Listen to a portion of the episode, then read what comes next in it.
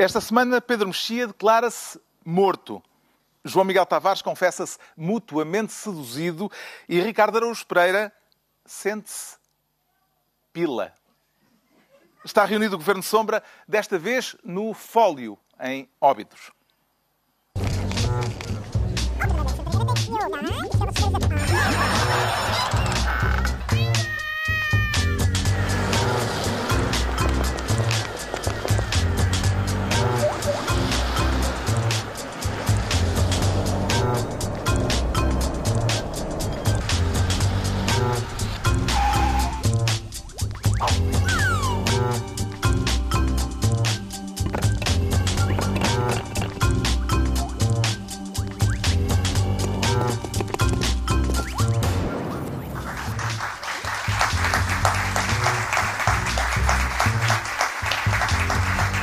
Viva, sejam bem-vindos. Estamos esta semana no Festival Fólio, numa das mais belas vilas de Portugal, em Óbidos, e estamos porque há o festival ao longo de toda esta semana e uh, porque há ginginha. O que é que se lhe oferece dizer de uma terra, Ricardo Araújo Pereira, onde os ex-libris são a ginginha, os livros e o chocolate? Eu acho que é uma, é uma terra que é uma, devia ser uma inspiração para, para o futuro Plano Nacional de Leitura de ingestão de ginginha e de chocolate. A ver se os miúdos não liam mais, se com cada livro... Uh, Viesse um, uma ginginha. Exato, um capítulo mais, uma ginginha. Mais um capítulo, toma um chocolate. Eu acho que, sinceramente... É uma proposta que fica. Sim, apostava-se nisso e as aulas eram mais alegres também. Óbidos tem, de facto, a designação de vila literária. Que importância simbólica que atribui ao facto de haver aqui uma igreja que se transformou em livraria, Pedro Mexia? Não é uma transformação radical, porque são ramos de atividade com poucos clientes, não é? Não há assim uma. Não uma é procura. como se passasse da, da, da, penúria à multidão. Portanto, acho que é uma transformação suave.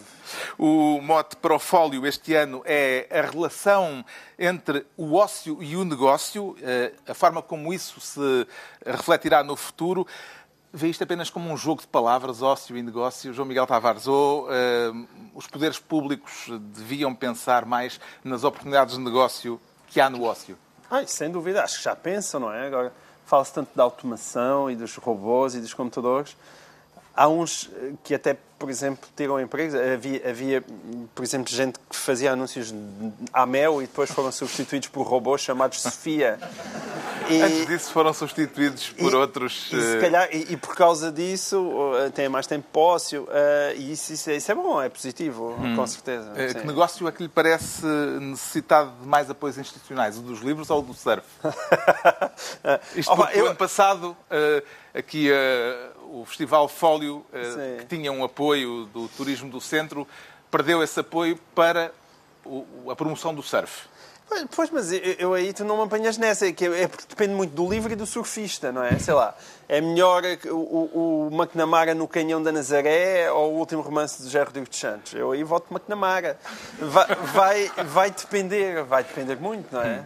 Bom, vamos então à distribuição de pastas ministeriais neste Governo Sombra que é uma vez mais feito fora do estúdio, em Óbidos desta vez, e desta vez o Ricardo Araújo Pereira quer ser Ministro da História Interminável. Exato. Isso tem alguma coisa a ver, Ricardo Araújo Pereira, com aquele best-seller best alemão dos anos 80, em que um rapazinho rouba numa livraria um livro e depois acaba por uh, ser engolido uh, pelo livro que o leva para um estranho mundo de criaturas fantásticas? Não, mas, mas é uma história que também é fantástica, também envolve muita fantasia. Também e, há roubos? E gatunos, ah, é gatunos, sim. É a história de Tancos, a história uhum. de Tancos ainda... Encontra paralelismos entre a história interminável e o desenvolvimento os desenvolvimentos mais recentes, neste caso de Tancos? O primeiro paralelismo é de ser interminável. Que a história continua. Nós, nós aqui temos feito. É muito fácil, porque uh, gera sempre gargalhada fazer um resumozinho da história de Tancos até agora, que é a tropa deixa-se roubar, tem logo graça. Depois, uh, a tropa diz que não sabe exatamente o que é que foi roubado. O ministro diz que, no limite, se calhar nem roubo houve. Só que depois os gatunos devolvem o que roubaram e a tropa diz: Espera, eles roubaram, eles devolveram armas a mais Passados uns meses dizem, afinal, devolveram armas a menos. E, entretanto, esta semana... Espera aí, espera aí, pelo menos esqueceste de uma. Esque- Que era é quando natural. o material estava estragado, que até dava jeito eles terem Exatamente, exatamente. Não faz mal terem roubado, porque isto eram coisas que não prestavam. Já, já passou do prazo. E esta semana ficámos a saber que a Certo. Polícia Judiciária Militar e a GNR de Lolé Sim.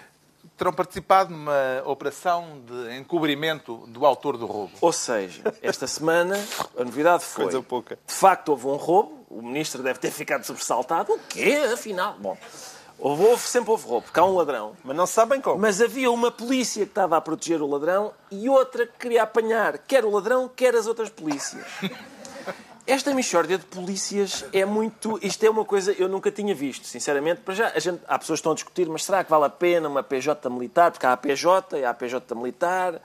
Se valerá a pena ver a PJ dos laticínios, por exemplo, também, só uma, uma só para os laticínios. Mas, portanto, eu, isto é uma coisa que a gente tem muita tentação de dizer isto só cá, só, só cá em Portugal e tal, porque eu, eu, eu nunca tinha visto, confesso, não acompanho o noticiário internacional com muita atenção, mas nunca tinha visto um ladrão que é protegido por uma polícia e depois há uma terceira polícia que quer prender as- a, a primeira polícia e o ladrão. E há a eu GNR lembro- de eu- Lolé na chamusca. Ainda há a GNR de Lolé na Chamusca. Ah, eu lembro-me de brincar, na, É a quando eu era miúdo, deslocalização das forças Sim. militarizadas. Quando eu era miúdo havia uma brincadeira que era queres brincar aos polícias e ladrões? E eu imagino que os miúdos hoje digam queres brincar aos polícias, ladrões e outros polícias, porque esta desmultiplicação de polícias que não só andam atrás dos ladrões, como também das polícias que ajudam ladrões, acaba por ser uma novidade. Foram detidas oito pessoas, entre elas o comandante da GNR de Lolé e o diretor da Polícia Judiciária Militar. Aliás, eh, foi entretanto confirmado que eh, vai ficar em prisão preventiva. Estão indiciados num conjunto de crimes, entre eles os de associação criminosa, abuso de poder, tráfico de armas. Acha que ainda há mais para saber e mais história para acrescentar a esta história interminável? Eu, eu, sinceramente, se eu Ou o fosse- essencial já está sabido? Bom, e... isso a gente nunca pode garantir, não é?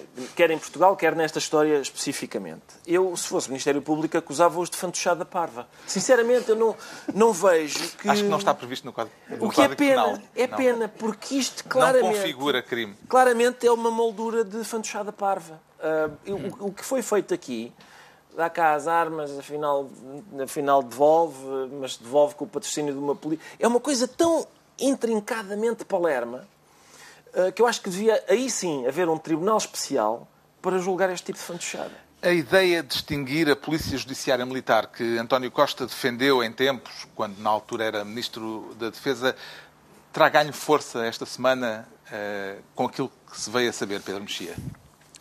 Houve vários argumentos prós e contra em relação a essa, a essa, a essa questão, mas o que, é que, o que acontece é que, pelo que nós sabemos, esta, o, o que foi revelado é que foi respondida uma pergunta, ou foi quase respondida uma pergunta clássica que vem da literatura da antiguidade, que é a famosa pergunta quem guarda os guardas, não é? uma das perguntas mais famosas.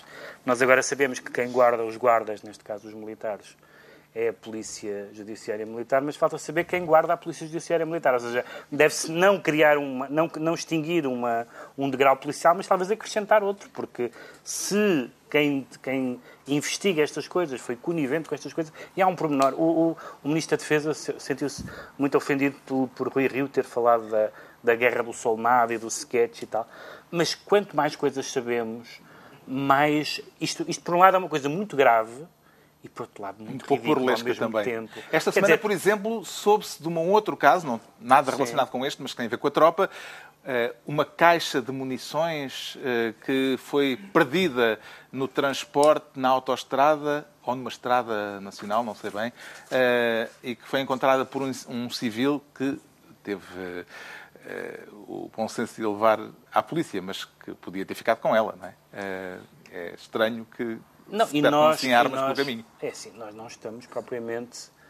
ah, não enfrentamos um risco de, de uma invasão de um Estado estrangeiro e temos todos uma ah, boa impressão, acho eu, da- de- dos militares, das Forças Armadas em geral. Mas depois, quando, quando aparecem essas coisas e são dadas explicações, o, o momento pior Uh, bem, o momento pior foi o do ministro dizer que no limite não terá havido roubo nenhum, mas o momento pior foi esse que, que, que o Ricardo já falou, de dizer bom, realmente roubaram, mas não prestava. Isto é terrível. É terrível que alguém diga isso. Tinha, este equipamento foi roubado em instalações do Estado, mas não prestava. E depois, por um lado, temos essa decalagem enorme entre uma gravidade que afeta uma função de soberania, não sei o quê, e depois as armas aparecem na chamusca. Há assim uma espécie de. entre o alto e o baixo. Sem menospreço para a chamusca. Não, não, não sem menospreço para a chamusca, mas não é isso. Mas é. Foi, foi, é só para fazer é ficou a sensação que tu não respeitavas é, a chamusca. Não, tenho todo o respeito pela chamusca. Esta frase é esquisita. Uh, não era na chamusca que havia um autarca chamado Queimado? Era, Exatamente. Não Há um candidato, contra... pelo menos. Uh, não tem nada contra a chamusca, mas quer dizer, mas há, há, uma, há uma espécie de, de gravidade que depois todos os episódios são mais uh, são mais pícaros, são mais grotescos do que propriamente graves. O advogado dos três militares da GNR detidos diz que houve pressões políticas sobre a Judiciária e uh, aponta diretamente culpas ao Presidente da República, dizendo que Marcelo uh, foi longe demais ao pedir resultados imediatos à investigação. Que implicações políticas tem aquilo que soubemos esta semana, eh, João Miguel Tavares? Eu não percebi nada do que disse o advogado dos militares. Ele, ele era daquela escola do Otávio Machado em que dizia assim umas coisas, mas nós todos estava a falar de maneira meio cabalística que não se percebia bem o que é que ele dizia, portanto é o advogado perfeito para este caso. Uh, foi muito bem escolhido. Acho, uh, nós já conhecíamos os fenómenos do entroncamento, agora temos o fenómeno de tanques. O fenómeno de tanques vai ser maior do que o fenómeno do entroncamento. Mas que atenção, em última análise ainda ninguém soube o que é que ali se passou. Sabemos que há gente muito importante envolvida e a coisa é bizarra, mas ainda não percebemos como é que as armas foram de lá tiradas, por exemplo. Ainda não se se aquilo veio às pinguinhas, se não veio. Fala-se também da extinção da Polícia uh, Judiciária Militar e se calhar dá a sensação que aqueles senhores da PJ militar andam, não devem ter muito para fazer, aborrecem-se, então, pronto, dedicam-se a atividades criminais porque eles, eles querem fazer o bem, mas não têm nada para não, fazer, porque não há, não há. Não, não há muita emoção. Evidentemente, fora desta brincadeira, o que, aquilo que é preocupante tem a ver com um tema muito recorrente no Governo de Sombra, que é nós temos a sensação que o pessoal, desde o pedagogam até obés, passando por tancos, epá, está toda a gente a roubar. É. E a gente diz, ah, mas isto parece uma coisa muito, uh, digamos assim, populista, não é? Cada vez que uma pessoa diz estas e coisas... E a não dar explicações. Pois, porque, tive, porque, tivemos, porque tivemos o chefe, foi o chefe de Estado-Maior das Forças Armadas, não é? Que esteve no Parlamento e que disse, não sei o que é que estou aqui a fazer. Ora bem, está a responder perante os deputados num caso grave e, portanto, há uma... Há uma uh, e os militares têm muito isso, aliás, já tem havido outros casos uh, parecidos, uh, com uma... Já existe na classe política uma pouca apetência para, para o escrutínio, quer da pública em geral, quer dos outros órgãos de soberania, dos órgãos de soberania, como, como por exemplo, o Parlamento. e os militares, neste caso, mais uma vez parece que, que levam ao mal que nós queiramos saber. Há pressões, claro que há pressões, há pressões de toda a gente, todas as pessoas, acho que todos os portugueses que se preocupam minimamente querem saber o que é que aconteceu e em que estado é que nós estamos, não é? Entregamos ao Ricardo Araújo Pereira a pasta de Ministro da História Interminável. Agora o Pedro Mexia quer criar o Ministro da Descentraliza Não. Temos trocadilho. Sim, é um trocadilho, é um trocadilho bastante fácil, mas foi exatamente, mas que descreve... Não, não, não fala, não te desprezes. Não, não, é mais... Quer falar da descentraliza não Sim. do Infarmed? Substituíste um cestelhado por um a, descentraliza, a descentraliza não do Infarmed é muito uh, curiosa em, em três momentos. Surpreendeu, antes de mais, que o Governo tivesse voltado atrás depois da veemência com que o Primeiro-Ministro anunciou no Parlamento a transferência da Autoridade Nacional do Medicamento para o Porto? Só por ter repetido cinco vezes. Ele só, exatamente, ele só repetiu cinco vezes no Parlamento que isso, era, que isso estava garantido. Convém perceber todo o historial de, de disparates neste caso. O primeiro foi que essa transferência do Infarmed, possível transferência do Infarmed para o Porto, foi tomada como uma decisão de má consciência do Governo em relação à Agência Europeia do Medicamento e da não candidatura do Porto e, da, e, da, uh, e das críticas que, que, que, o Governo tinha enfrentado por causa disso. Ponto, uh, esse foi o ponto número um. Depois foi a decisão de, de, uh, transferir o Infarmed para o Porto, o que não me parece em si mesmo criticável ou negativo, sem ouvir os funcionários. Depois, quando foram ouvidos por um grupo de trabalho, 10 em 354 estavam a favor.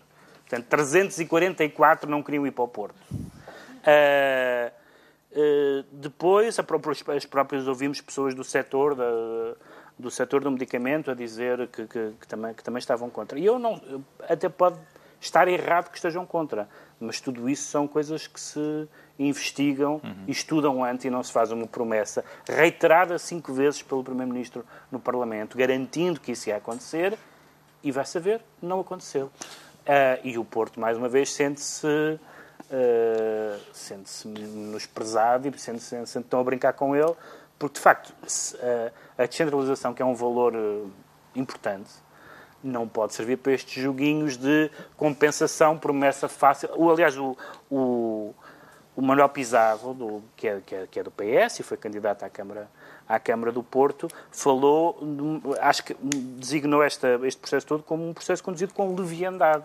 E acho que é, é a designação correta, e ele é do PS. Uhum. Foi com leviandade, foi suscitado por mais razões, foi conduzido de uma forma inábil e foi retirado da mesa assim quase à socapa. As justificações que o Primeiro-Ministro deu no Parlamento a este respeito esta semana, remetendo a decisão final uh, para a Comissão Técnica Independente um, para a descentralização, ou sobre a descentralização, esta comissão, entretanto, criada, as, as, as explicações de António Costa convenceram-no, João Miguel Tavares? Não, eh, foi apenas uma desculpa de última hora, foi o que se arranjou para voltar atrás com a decisão. Uh, o problema não está ter voltado atrás com a decisão, não é? Porque o, acho que para os funcionários O problema desta questão existe no momento em que é feita uma promessa Exatamente. que uma promessa, percebeu que não de uma promessa completamente em cima do joelho sem, como disse o Pedro disse bem, sem ouvir as pessoas. Não é? Atenção, eu sou completamente a favor de que o, que o Estado deixe de ter ali o monopólio uh, de, de, do Terreiro do Passo, que o Terreiro do Passo deixe de ter o monopólio do Estado e que Lisboa deixe de ter o monopólio do Estado, porque isso de facto é uma coisa que faz mal a um país e a um país tão pequeno. Que agência eu... é que gostava de ver em Porto Alegre?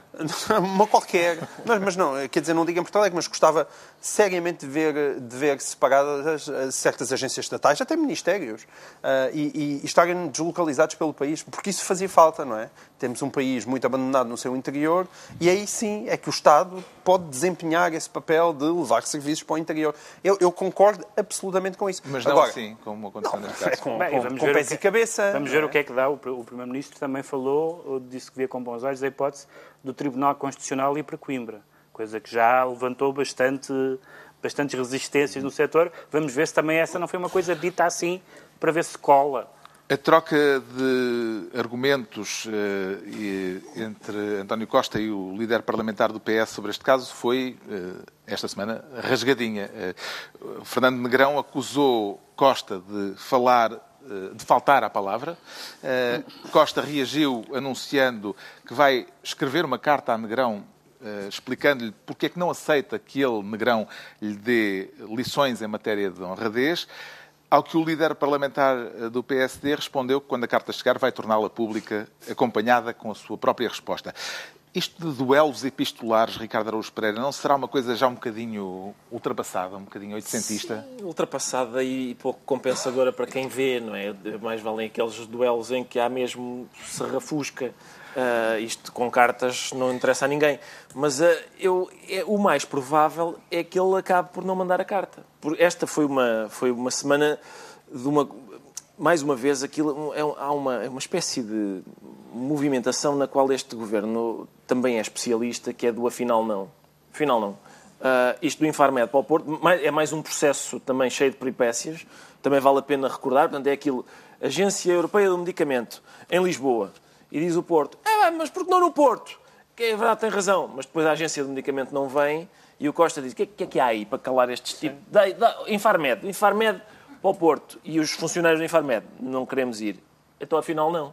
Mas esta semana houve também que é isto? Então os licenciados antes de Bolonha são, são, mestres a partir de agora. Mestres. Afinal, não. Uh, agora, afinal, já não.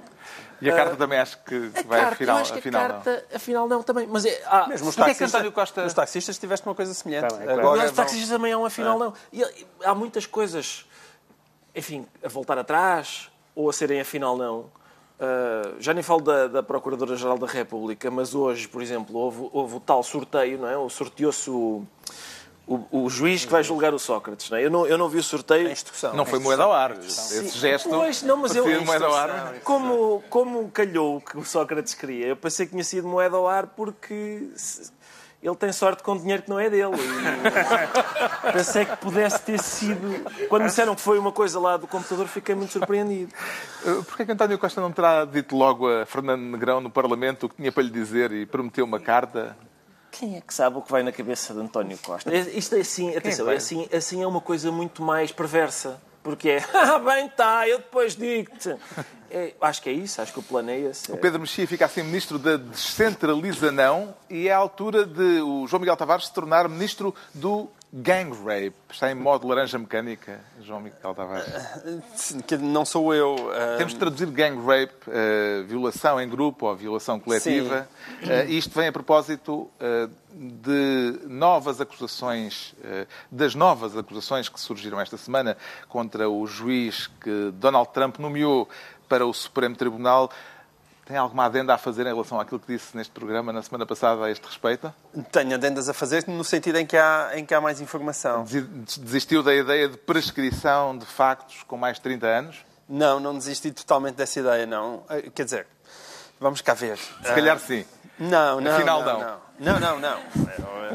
Embora eu não tenha certeza espetaculares acerca deste assunto, que acho que é um assunto muito sensível. Aquilo que eu disse para recordar a quem, lamentavelmente, não acompanha todos os episódios do Governo de Sombra, é daquilo que eu disse a, as raras pessoas. As raras pessoas, os raros portugueses que não acompanham Sim. semanalmente o Governo de Sombra, aquilo que eu disse foi que um, os casos de abuso sexual, quando vão tão atrás, que neste caso tem a ver com o que alguém com 17 anos fez, acho problemático, Uh, em termos legais, muitas vezes, porque evidentemente prescreveu, mas mesmo em termos morais, porque eu entendo que uma pessoa quando tem 16, 17 anos não é já a mesma pessoa de quando tem 50 e tal, 60 anos.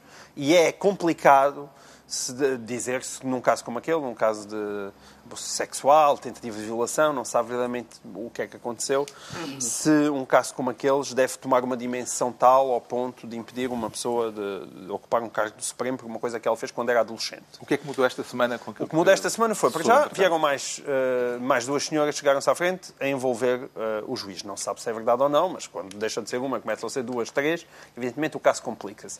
E o caso complica-se também porque ele disse que aquilo era tudo mentira. Portanto, não se trata de um caso em que o juiz tenha dito foram coisas da juventude, arrependo-me do que fiz, já não sou a mesma pessoa, mas isto jamais aconteceu.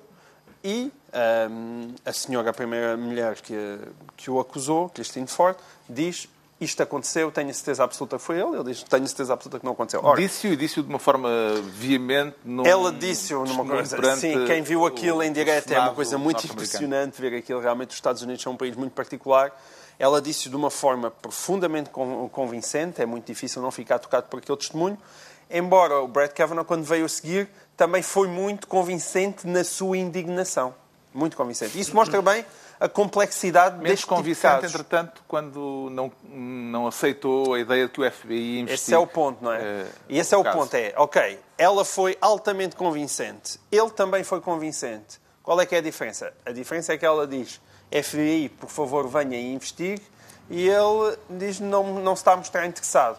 E, portanto, isso coloca-o numa posição muito frágil e se os republicanos insistirem nesta nomeação, a única coisa que vão fazer é, é, é, é, ainda polarizar mais a sociedade americana. Já passou a nomeação, eh, agora terá Sim, de ser agora ratificada, vai ter que ser pelo ratificada Senado, pelo Senado, do, e um republicano. Sim, passou, mas um republicano disse que queria que o FBI investigasse, uhum. e como sabe, a maioria republicana no Senado está presa por muito pouco. Mas o próprio Brett votos. Kavanaugh, eu tenho muitas dúvidas na defesa dele, porque independentemente daquilo que fez, a defesa que, que ele, ele, ele basicamente assume a teoria Trump de que há aqui uma conspiração para me tramar. E não me parece que essa deve ser sequer o posicionamento de um juiz do Supremo que vai lá ficar a vida inteira e que supostamente também deve manter um posicionamento de independência. Quem é que lhe parece ter a prestação mais convincente uh, na audição esta quinta-feira na Comissão de Justiça, uh, Ricardo Araújo Pereira? O juiz nomeado ou a senhora que o acusa? Ah, repare, eu, eu- eu não sei se isso interessa, porque isto é um caso, isto são acusações gravíssimas e, portanto, o ser convincente, isto não se pode decidir assim, não se pode decidir. Quem é que, é que achaste mais convincente? As pessoas. Há um depoimento e depois a gente dá notas como na patinagem artística. Ah, 6.5 para o juiz e 7.2 para a senhora. Mas o que está em causa aqui não é eh, uma condenação Eu sei que não é em tribunal. ju- é sim, judicial. saber É impedir, se sim, que aquele juiz tem ou não condições Sem dúvida. para Sim. ocupar aquele lugar que ainda por cima é vitalício. Sim, mas é exato. E é um lugar importante. Ainda assim, ainda assim, as coisas não podem ser decididas com essa leveza, porque essa leveza leva a que a gente, de repente, ah, lá está, não só faça isso do, do qual é o mais convincente, não gosto da cara dele, que é uma maneira de decidir que às vezes nas tascas a gente presencia. ah, ah, ah, mas também o que vai, isso onde vai acabar é no facto de.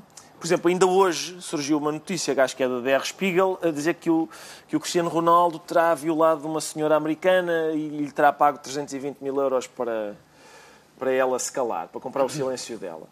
Esta história do não é preciso investigar, é só avaliar qual é que é convincente, faz com que a gente depois decida um bocadinho à medida do que a gente gosta. Mas essa foi a postura dos senhora- republicanos, dos apoiantes Sim, do sei. juiz. E mal, esta senhora do Cristiano Ronaldo, a gente se calhar diz: "Tch, cala-te, invejosa, tu, eh, coitado rapaz, deixa o menino. Ahm, e depois a senhora do Kavanaugh já simpatizamos mais. Então, assim, isto não pode ser uma coisa ao sabor das nossas simpatias e tal, não é? De Quer que para um modo lado, é quer que para o este outro. caso, de que modo é que este caso pode ter impacto nas eleições eh, intercalares, nas eleições eh, chamadas de midterm eh, norte-americanas em novembro, eh, daqui a pouco mais de um mês, Pedro Mexia? Bem, as coisas já estão mal, já estão mal paradas para Trump. Eu, eu gostava de acreditar que, por exemplo, que isso pudesse ter. eh, eh, quero também dizer uma coisa sobre, sobre a substância do- do- dos factos, mas, mas para responder à tua pergunta, que é.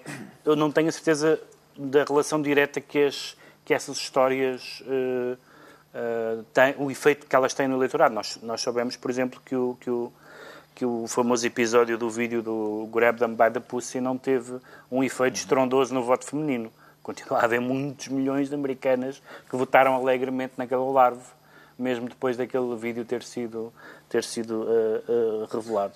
Ahm, o que eu acho é que este caso mostra o lado bom, ind- indiscutivelmente bom, do Me Too e os perigos que o Me Too traz. O lado indiscutivelmente bom é as vítimas virem a público denunciarem os casos. Mas esse lado bom só é bom até ao fim se o vir a público e denunciar os casos for seguido de uma investigação. E, portanto, evidentemente que se os republicanos estão contra uma investigação do FBI, eh, como estão, eh, agem muito mal e, e há uma suspeita que se cria. Eu também acho, e esse é o lado mau, que o lado de ser convincente, eu vi o depoimento da senhora, pareceu-me convincente, mas convincente não quer dizer nada, porque eu- o que uma pessoa acha convincente, outra não acha. E se não estamos, estamos numa espécie de, de fazemos eh, coincidir a denúncia com a verdade. Portanto, se uma pessoa disse uma coisa, isso é verdade. Não. Se uma pessoa disse uma coisa, investiga se isso é verdade. E quem investiga não é a opinião pública, não é o televoto lá em casa. Até não é- porque a mulher do triatleta pareceu-me convincente. Exatamente. Não era assim muito convincente, por acaso. Ela estava assim um bocadinho, um bocadinho à vontade. Não, vista esta distância, já não, Não, mas parece já na, altura, já na altura não parecia extraordinariamente convincente. E, portanto, eh, quem quer levar a sério, quem quer levar a sério o clima que mudou e mudou tendencialmente para melhor, tem que dar esse passo que é, sim senhor, denúncias seguidas de investigação. O João Miguel Tavares fica assim, por esta semana, ministro do Gang Rape. Estão entregues as pastas ministeriais. Eh, Nesta emissão especial do Governo Sombra, desta vez em Óbidos, a vila literária onde está a decorrer e vai continuar por mais uma semana o Fólio, o Festival Literário Internacional de Óbidos. E vale a pena notarmos que estamos numa casa onde estamos rodeados por escritores. Eu tenho à minha frente a Adília Lopes, eh, ali atrás o Herberto Helder, o professor Eduardo Lourenço, José Saramago. Isto inspira-vos, eh, Ricardo Araújo Pereira? Oh, Carlos, como é que poderia não inspirar se todos estes retratos são retirados de um livro da tinta da China que está neste momento nas bancas? Então, isso é. que são fotografias de Alfredo é Cunha, são fotografias de Al- de Alfredo Cunha e dão um lindo presente de Natal. Eu pensei que era uma assistência Não para é ele, nada, não, nada. não era nada para isso. Pensei que era para promover o livro, não fazia ideia que era, que era É mesmo para saber a minha opinião. Era, sério. era. Se, ficava, se ficou inspirado não quando tenho viu. nenhuma. Olha para ali e vê a Adília Lopes. Ah, eu gosto muito da Adília Lopes. Aliás, eu, eu já Há uns escrevi, aninhos. já escrevi uma crónica sobre uma coisa que me aconteceu com a Adília Lopes. É irem ver. Aliás, boa parte. Essa crónica depois foi parar às. Como é que se chama? Os livros de, do décimo ano e não sei o quê. E tenho muitas vezes filhos de amigos meus a dizer: tu hoje foste o meu TPC. Ah, Os meus gatos brincam com as minhas baratas. Exatamente. Os com- meus gatos gostam de brincar com as minhas baratas. é. E vocês, sentem-se inspirados? Opa, mas inspiradíssimo. Mas não é só por eles. Eu sempre me inspirar todas as semanas por estar junto a personagens tão ilustres como vocês os três. Não, mas eh, Hã? as pessoas a nós não nos podem comprar no Natal. Fala do livro. Bom, está bem. Há muitos livros eh, em Óbidos durante esta semana eh, disponíveis, quer para comprar, quer para eh, assistir a encontros com escritores. É um convite para virem a Óbidos ao Fólio. Agora, o Ricardo Araújo Pereira sente-se, e agora isto vai começar a ter interesse, Obrigadinho. Obrigado, pila. É verdade. Uh, Carlos. Isso há caso para pedirmos ao realizador para pôr uh, bolinha vermelha no canto superior esquerdo do Em ecrã? princípio não, em Não? princípio não, estou estou decente. Estou muito decente. Na semana passada, o, o Ricardo veio de calções em homenagem a um dos temas que discutimos no programa. Uh, considerou a hipótese de vir desta vez nu da cintura para baixo para voltar a estar à altura do acontecimento que vamos falar? Acho que este simpático público não merecia uma desfeita dessas. E não, eu, Achas Então, que o é- realizador. Eu Ele achava que o escolhi- realizador se calhar não apanhava nada. eu escolhi sentir-me pila. Não, é pá, isto é realmente. Mas há alguma coisa. Eu sei que há, há um boato sobre pessoas altas e. Pelo amor de Deus, pá. Não é um Este, boato. este argumento nunca foi usado na quadratura do círculo. Nunca. Nunca. O quê? Este Sim. argumento? Oh, oh, Lopes Xavier, epá. Nunca, nunca, nunca. Se houver dúvidas entre o público, eu estou a atender numa sala aqui atrás, no final do Bom, um dos casos da semana foi a controvérsia no Museu de Serralves em torno da exposição do fotógrafo norte-americano Robert Ma É por isso Mapplethorpe. que eu me sinto pila. Não é, não é difícil para mim sentir-me pila porque me dizem, "Eh, bem, vamos dizer pila só para, para ser uma coisa. Porque, quer dizer, eu não sei se acontece convosco, a mim chamam muitas vezes cabeça de pila, o que é que tu queres ao cara de pila, só para ficarmos em, em coisas ditas pela minha mãe. Ah, mas Estamos perante um caso de censura? aí está. Ah, eu não sei exatamente, não sei bem responder a essa pergunta. É É uma pergunta difícil de responder.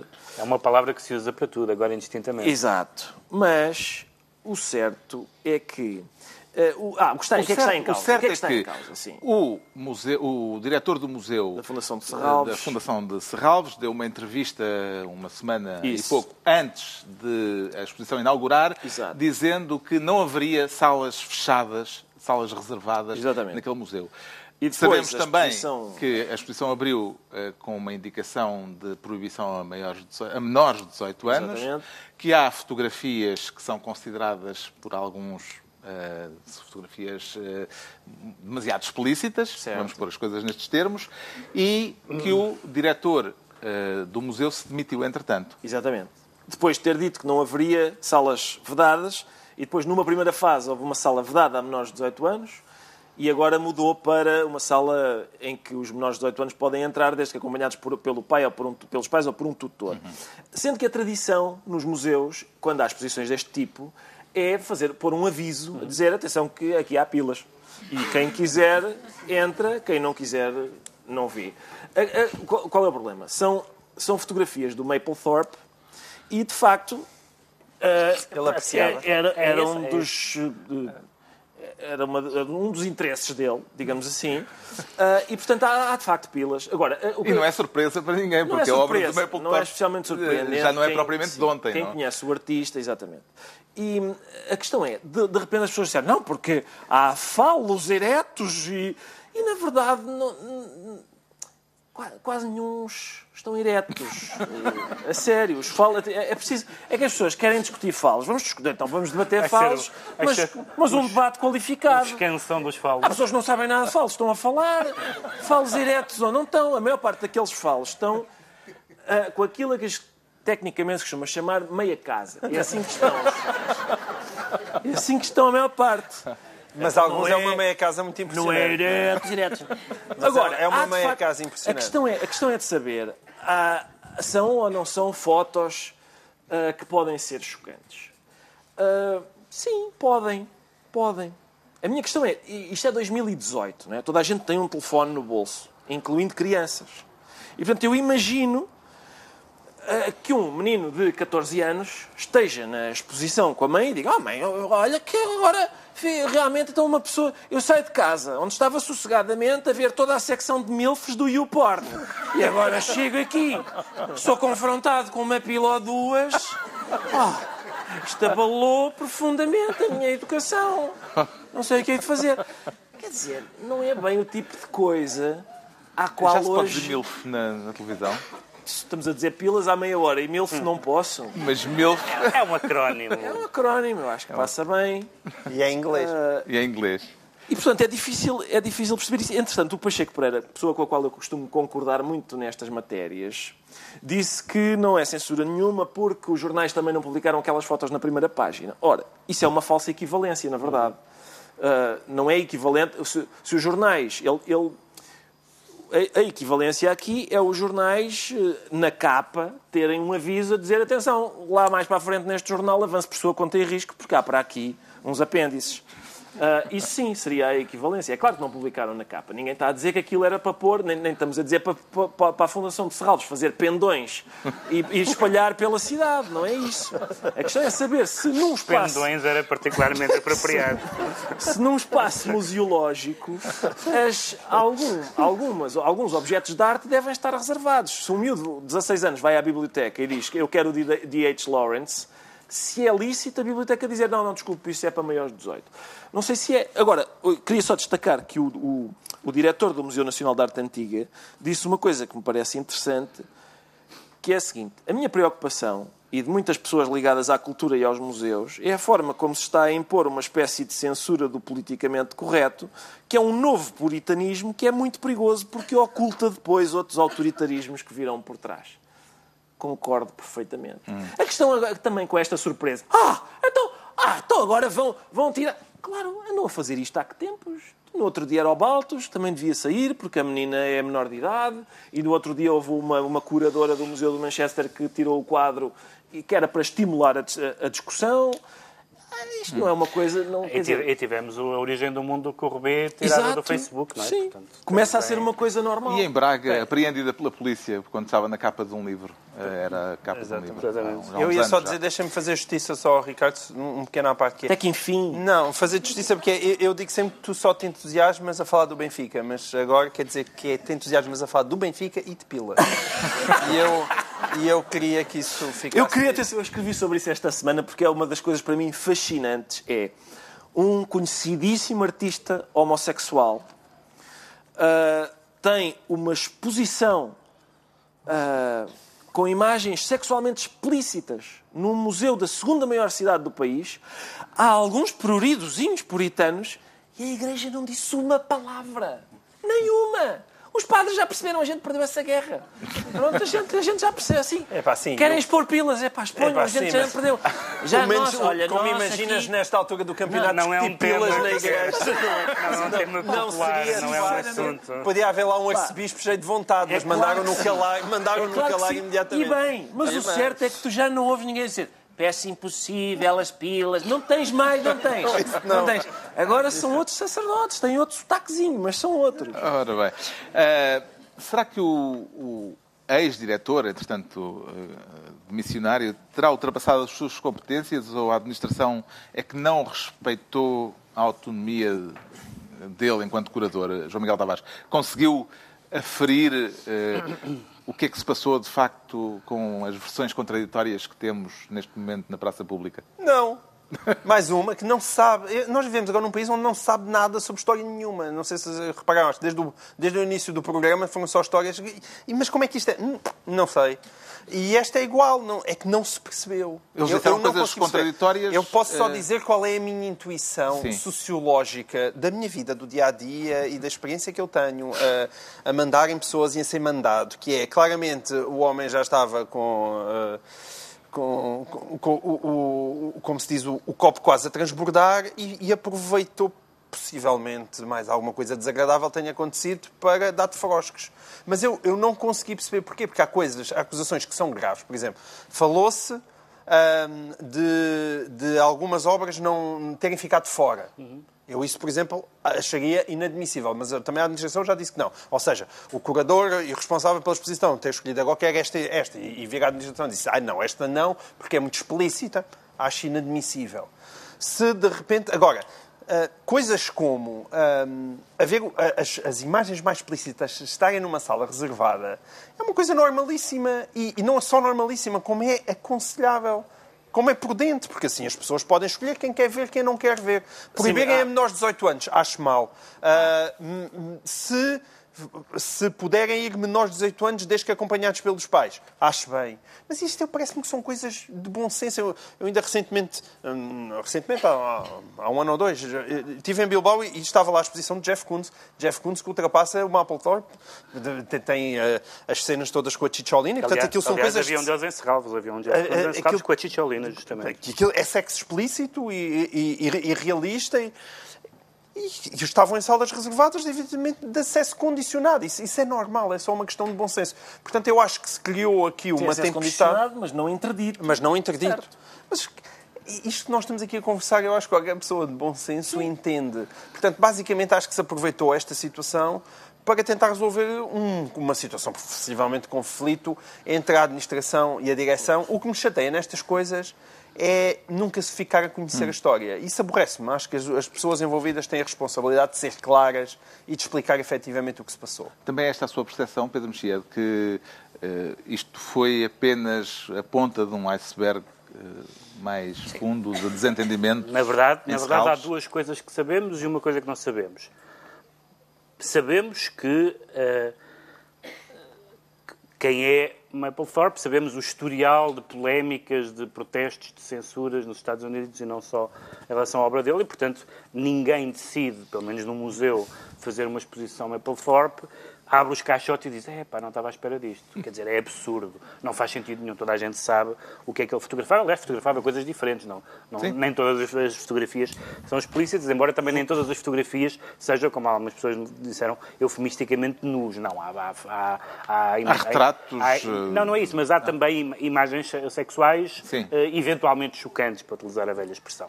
Mas o que é chocante para uma pessoa não é para outra. Portanto, eu acho estranho que, que a polémica se tenha gerado em relação a um artista que já, sobre o qual já se sabia tudo, pelo menos no meio da arte, no mundo da arte se devia saber. Depois há uma parte em que nós não sabemos nada, que é mais uma vez versão A e versão B. Quem é que mandou retirar?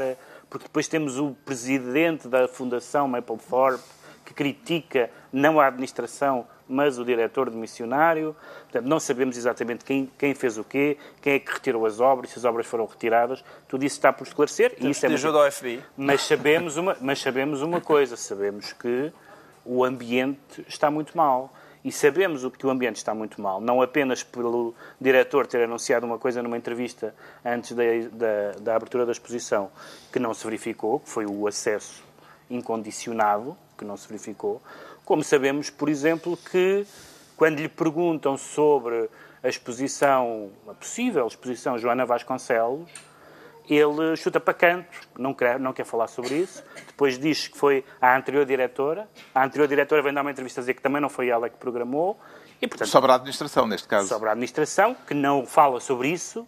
E, portanto, nós tam, acho que é importante e saber... que não teria competências para museu, eh, justamente, programar um museu, um museu que tem Um museu que tem importância, relevância para o país de Serralvos, tem que ter, e espero que tenha, uma administração que, que dá autonomia artística ao seu diretor artístico. Seria muito estranho que uma, uma administração dissesse não, eu quero, eu quero isto porque isto traz mais pessoas ou menos pessoas, não, eu não quero isto porque isto é chocante ou não é chocante. Isso seria estranho que acontecesse. Não é claro que tenha sido isso que aconteceu e espero que não. Está esclarecido porque é que o Ricardo Araújo Pereira diz sentir-se esta semana pila. Quanto ao João Miguel Tavares, eh, declara-se mutuamente seduzido. E uh, o que é que o ambiente de sedução mútua permitiu, João Miguel Tavares? É, isto, hoje é uma, isto é especial sexo mas esta, esta história é, é, uma história bastante triste que se passou em, em, em Gaia, numa discoteca em, em Gaia. O caso veio agora à baila por causa de um acórdão do Tribunal da Relação do Porto eh, que considerou sem especial gravidade eh, um- uma cena de abuso sexual comprovada eh, sobre uma jovem por parte de dois funcionários de uma discoteca de Gaia. Certo. E, quer dizer, há aqui três planos distintos e, e- e eu vou tentar dizê-los por ordem, que é sempre uma ambição minha, que é quando eu digo dizer três coisas, conseguir mesmo dizer três coisas. Porque geralmente esqueço-me sempre a meio. Ah, O Ângelo Correia, has de reparar, ele diz sempre: Olha, eu vou-lhe. Isto é, é por, por 17 ordens de razões. Primeira, e chega à terceira e acabou. É uma velha estratégia retórica. Bom, a primeira tem a ver com o Tribunal da Relação do Porto. Não é? E o Tribunal da Relação Nosso do bem Porto conhecido. Bem, começa a ter um histórico que é preocupante. Não é? Mas Nós vamos ainda há pouco tempo história, falámos... pela história propriamente dita. eh, Já te estragou. Já me estás a estragar a ordem dos- contabilidade. Não, vamos, vamos alterar a ordem dos fatores, Ah. está bem? Eh, o caso Estava aqui é que a jovem Certo. estava incapaz de resistir, como diz o acórdão. Ou seja, eh, tinha bebido um pouco demais e o tribunal conclui, a partir daí, que se tratou de um caso em que a ilicitude não é elevada. Exatamente. Como é que encara esta conclusão? É, é porque há vários níveis de choque. E daí eu vou voltar a insistir nas minhas três razões. A primeira razão é Tribunal da Relação do Porto, a famosa sentença da, da Moca de, com pregos também foi desvalorizada porque a senhora era adúltera e, portanto, quem pratica adultério põe-se a jeito. Também houve, se bem se recordam, um psiquiatra que foi acusado de uma senhora de, ter, de a ter violado uma mulher grávida no seu consultório e que acabou absolvido e depois foi condenado no Supremo, mas acabou absolvido na relação com o argumento de que basicamente eh, ele não lhe tinha dado com força suficiente para ser considerado violação. Portanto, estamos a falar de um nível de barbaridade muito grande. E esta sentença é mais uma eh, que vem acrescentar já esse currículo que não é bonito. O segundo problema tem a ver com a lei e por isso é que isto é, é importante para aqui, porque também muita gente diz como é que é possível que ele é uma violação evidente. Porque, e, e é uma violação evidente. Mas é o problema é que a lei portuguesa tem, eh, enquanto tem o artigo 164 que fala de violação e que entretanto até foi alterado em 2015, e pode-se entender que este caso poderia ser entendido como violação ao abrigo dessa alteração de 2015, mas a verdade é que continua a haver o artigo seguinte, que é o 165, que fala do abuso, abuso sexual para pessoa incapaz de resistência. E de facto é muito difícil olhar para aquele artigo 165 e não concluir que este caso encaixa na perfeição ali. Qual é que é o problema? O problema é a lei, aquele artigo 165 é absurdo porque chega a este ponto. É que se nós adormecermos alguém e o violarmos, e, e tivemos, o violarmos, se nós adormecermos alguém e tivermos uma relação de cópula com ela, é violação. Se essa pessoa estiver a dormir e nós tivermos uma relação de cópula, é abuso sexual. Portanto, se nós a adormecermos, violação. Se estiver a dormir, poxa jeito. E, e parece que é assim. E este caso, quando qualquer pessoa que ouça aquela descrição, é absolutamente chocante. Aquilo tem que ser considerado violação à luz da lei. Agora, os juízes da relação... eh, jurídico de eh, tipificar como Exatamente. abuso sexual ou vem a violação. argumentação do acórdão. A argumentação do acórdão diz, por exemplo, que eh, mantém a pena suspensa para os agressores por não ter havido, neste caso, danos físicos. Exato, e isso é Ou seja, inacreditável. não bateram na rapariga. Utilizam vários argumentos. Bom, as pessoas, é bom também perceber que aqueles dois homens foram condenados. Foram condenados a Sim, quatro, quatro anos e meio. E quatro anos e meio. O problema é a pena suspensa. Sim. A pena suspensa, atualmente pela lei portuguesa, com menos de 5 anos a pena pode ser suspensa. E os, os- os juízes utilizam vários argumentos, alguns das quais até a gente pode dizer que se os mandarmos para a prisão, isso não, não facilita nada a sua reinserção, as pessoas estão bem, estão, estão bem colocadas na sociedade, ai, coitadinhas, vão para a prisão. Mas isso, evidentemente, diante de um caso daqueles, as pessoas. eh, ni- Ninguém compreende uma coisa daquelas. Ninguém compreende uma coisa daquelas.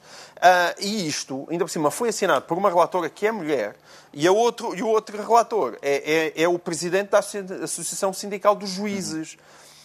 E quando se junta uma coisa à outra, percebe-se que de facto existe um problema muito grave de cultura ah, em relação daquilo que é o tratamento de abusos sexuais e violação nos tribunais portugueses. E isto é importante ser dito, e é importante até ser dito por nós, porque nós muitas vezes estamos a criticar o outro lado, que é uma espécie de opção em que, hoje em dia, nos Estados Unidos, precisa-se primeiro assinar um papel em 35 linhas e ir ao notário antes de poder dar uma queca. Olha, isso, isso- isso também já, Já, isto hoje. já, isso, tam- isso também não pode ser, ok? Não pode ser. Enquanto, tentemos não cair naquele extremo, não é? De, de parece que de repente toda a gente é inimputável e os próprios homens estão colocados numa posição em que parece que são quase sempre agressores sexuais em potência, não é? Mas isso é uma coisa, que é, há exageros por esse lado, mas por outro lado, e depois parece que ainda há estas, estes acórdãos cavernícolas na, na, na justiça portuguesa e que se calhar um meio caminho Parece, eh, era bom. Pedro era. Mexia, que eh, neste caso o problema está na decisão judicial ou na própria lei, eh, como o João Miguel Tavares estava, de certa forma, a fazer entender? Eu, eu digo que está nas duas Nas duas, coisas, não é? Mas Eu acho que. Mas a lei é um é um problema, Frequentemente está, na, na- digamos assim, nos comentários eh, eh, que os juízes fazem nas sentenças. O caso, o caso da, da, da moca de pregos é chocante em si mesmo a decisão, mas também é chocante aquela argumentação... sugestão em que ele diz muita sorte tem ela de não viver num país islâmico, não é? Ele não diz isto Sim, textualmente, não é mas, mas fica é claramente ideia. noutras sociedades as adúlteras não se safam assim. Portanto, fica sugerido. Portanto, isto é chocante e, portanto, há muitos juízes que escrevem eh, sentenças ou acórdãos com, com, fazendo considerações absolutamente extemporâneas e disparatadas. No caso deste... Nós falámos já aqui de um caso parecido, foi aquele caso do La Manada, em Espanha, eh, sobre, estes, sobre esta coexistência destes, do- destes dois crimes que não são, que não são iguais e com, a, com, com uma certa noção que as pessoas têm, uma noção empírica, que não é preciso ter eh, estudado direito, de que uma pessoa tem relações sexuais sem o seu consentimento é violada. Isto é uma coisa mais ou menos que todos nós conseguimos definir uma violação como isso. Se, se A tem sexo com B e B não consentiu, foi violado ou foi violada. O que acontece aqui é que há artigo, há os tais dois artigos que o, que o João Miguel falou, mas também, como o João Miguel disse, também há os dois números do, do, do 164, nomeadamente esse segundo que foi, que foi introduzido para que não se... Porque há aquela ideia, a ideia clássica é a violação com violência, é, é a violação com o desconhecido num beco com violência. não é? Essa é uma espécie de... Só que muitas das violações são feitas por conhecidos, sem violência no sentido de deixar nódoas negras, etc. E, portanto, esse, esse artigo número 2 vem dizer que eh, não é preciso violência no sentido no sentido físico, no sentido do- dos danos visíveis, acho que é Sim, eh, danos danos eh, físicos. Sim, dos danos físicos. E o que- quando, quando nós vemos uma pessoa eh, alcoolizada, inconsciente, etc., eh, parece, parece que é, é, é mais fácil adequar o artigo certo àquela situação que empiricamente nós reconhecemos como uma violação. Portanto, eu acho que é- o problema não está na lei, mas a solução pode estar na lei. Ah, e, e- e depois foi também estranho ver, do ponto de vista ah, corporativo, A Associação os- dos Juízes, a Associação eh, dos Juízes, que ainda por cima devia estar um bocadinho inibida de comentar este caso particular, hum, dizer que não, esta sentença está escrita numa linguagem muito clara, por exemplo, diz a certa altura. Está, para mal Não, de quem não- assinou. Mas não é, essa, não, é esse, Está. não é esse o problema que está, que está em causa. Parece-lhe relevante, Ricardo Araújo Pereira, que estejamos outra vez a falar do Tribunal da Relação do Porto? Eh, Sim, eu, eu lembro-me. Há aqui uma sucessão quando- de casos. Quando foi, exatamente, é esse o meu ponto, porque quando foi hum, a, a história da senhora agredida pelo marido e pelo amante que se juntaram para agredir com uma moca de pregos, a, a Ministra da Justiça disse: Ei, calma, também um- um- não é um caso que, que faz o sistema. E eu, na altura, arriscando um dos mais graves crimes do mundo moderno, que é o mansplaining, discordei da Ministra, dizendo que, de facto, um caso não faz o sistema. Mas o certo é que casos como este não se- são muito frequentes, são demasiado frequentes. E agora volta a haver um. Este caso está todo cheio disto. Não há hipótese nenhuma. Isto é uma senhora que está inconsciente na casa de banho de uma discoteca e dois homens, um a seguir ao outro, violam a senhora. Funcionários da discoteca, Sim. né? Portanto, Pessoas a senhora, que tinham a obrigação de a senhora está. in- Não há dúvida nenhuma de que isto é uma violação. E até há dúvidas se não foram eles, inconsciente. porque eh, tiveram-lhe oferecer shots e tudo Sim, isso. sim. Portanto, Até, nisso, há- até na inconsciência há Portanto, responsabilidade. A senhora está inconsciente. O- coisas que os juízes dizem. Não houve violência. Ah, quer dizer, uma violação, em- por regra, Sim. aquilo é, É violento, não é? Ah, a senhora aqui, o que eles querem dizer é, eles não, não quer dizer, não há, como o Pedro dizia, não há nódoas negras. Por acaso até senhora- houve, até algumas nódulas a negras senhora, a senhora está inconsciente ah, e, portanto, eu gosto muito de violação sem violência. É um conceito, para mim, é, é uma violação meiga, se calhar. Ahm, e depois, outras coisas que dizem, a ilicitude. A ilicitude não é elevada. Epá, e pelos vistos, a gente percebe. Isto são dois homens que, à vez, violam uma mulher que está inconsciente e, pelos vistos, não vão passar um dia na cadeia. Nem um dia. Tiveram a prisão preventiva, mas... E, portanto, eles dizem a ilicitude não é elevada. E ainda, o o que eu gosto mais é, era um ambiente de sedução mútua. Eu recordo, a senhora está inconsciente. Inconsciente. Este juiz, eu às vezes, eu ponho-me a fantasiar com, às vezes os juízes são levados a, a visitar, têm de visitar, eh, fazer trabalho de... Por causa de um julgamento, têm de ir ver eh, in loco o que é que aconteceu. Eu imagino este juiz a dizer: Olá, tal é uma senhora com sedução mútua para mim. Oh, e, a, e haver um tipo que diz: Não, Sr. Juiz, isto é uma morgue, aquela senhora está falecida. A senhora está morta, sabe? Não, não, mas eu sei o que é que ela quer. Olha, a senhora está ali. Hum, há aqui uma sedução mútua. Eu sinto, eu sinto cá dentro, eu sei o que é. Quer dizer, para ele ver sedução mútua num caso em que uma das partes está inconsciente, quer dizer, eu acho, o que eu proponho, e isso tal- eu não vejo ninguém propor, mas eu gosto de fazer também propostas que possam melhorar, é que um destes juízes, sem violência, sem violência, seja alvo de uma colonoscopia com um cato. Uma colonoscopia com um cato. Ahm, Darem-lhe uma, uma epidural primeiro, que é para não haver violência nenhuma. E depois a gente conversa na semana seguinte. Fica a ideia e saltamos já para os decretos com o Ricardo Araújo Pereira a decretar arte. Sim, Aliás, é adequado até porque estamos Exatamente. no fólio. Sim. Eu- sim, eu faço esse decreto porque esta semana morreu uma grande artista portuguesa chamada Helena de Almeida, ah, que era minha prima, curiosamente. Ah, ela, eu julgo que ela não sabia e viveu mais feliz por causa disso.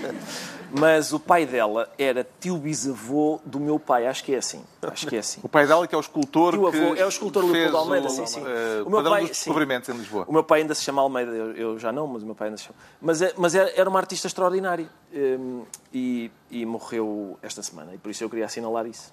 O João Miguel Tavares decreta estranheza. Sim, estranheza para me eh, solidarizar, por um lado, com Cavaco Silva, que eu também acho que foi muito estranho o processo da, da PGR, como já falámos aqui abundantemente. Mas a minha estranheza é dupla. Eu também achei estranho que ele achasse estranho e viesse dizê-lo para a praça pública. Eu confesso que não percebi muito bem aquela intervenção. Aliás, o Presidente da República, Marcelo Rebelo de Sousa, também achou estranho. Achou e deu-lhe uma grande canelada, assim, eh, mesmo a entrada a pitons à frente. Eh, Se fosse o João Capela, era para a rua imediatamente. E, mas eu não, não consegui compreender, e pior do que tudo é, eu, eu acho que o Cavaco Silva não percebeu como ele saiu na mão de baixo. E então, cada vez que há uma tese que me é querida, como seja o facto disto ter sido um processo estranho, ele vir defendê-la dá cabo um bocado da minha tese. Portanto, eu, eu preferia que ele continuasse calado. E, para finalizar, o decreto do Pedro Mexia é técnico.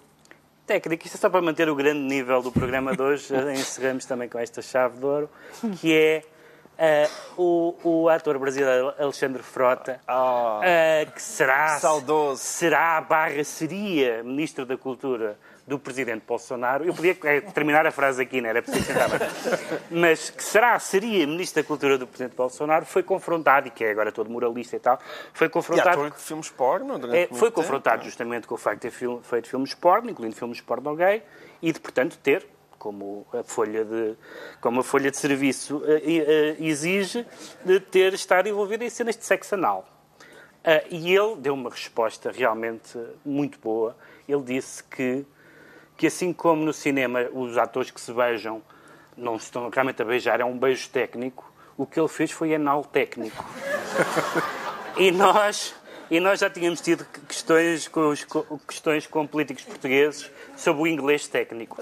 Mas anal técnico, anal técnico é outro nível. É outro nível. É outro nível. A primeira volta das presidenciais no Brasil eh, está quase, é domingo a oito dias. Vamos falar disso na próxima semana. E está concluída mais uma reunião do Governo Sombra. Desta vez viemos a Óbidos eh, ao Fólio, o festival literário que se prolonga ainda por mais uma semana.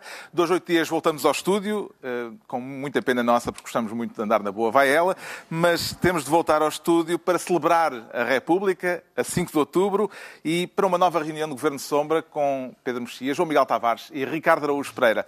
Muito obrigado. Boa noite.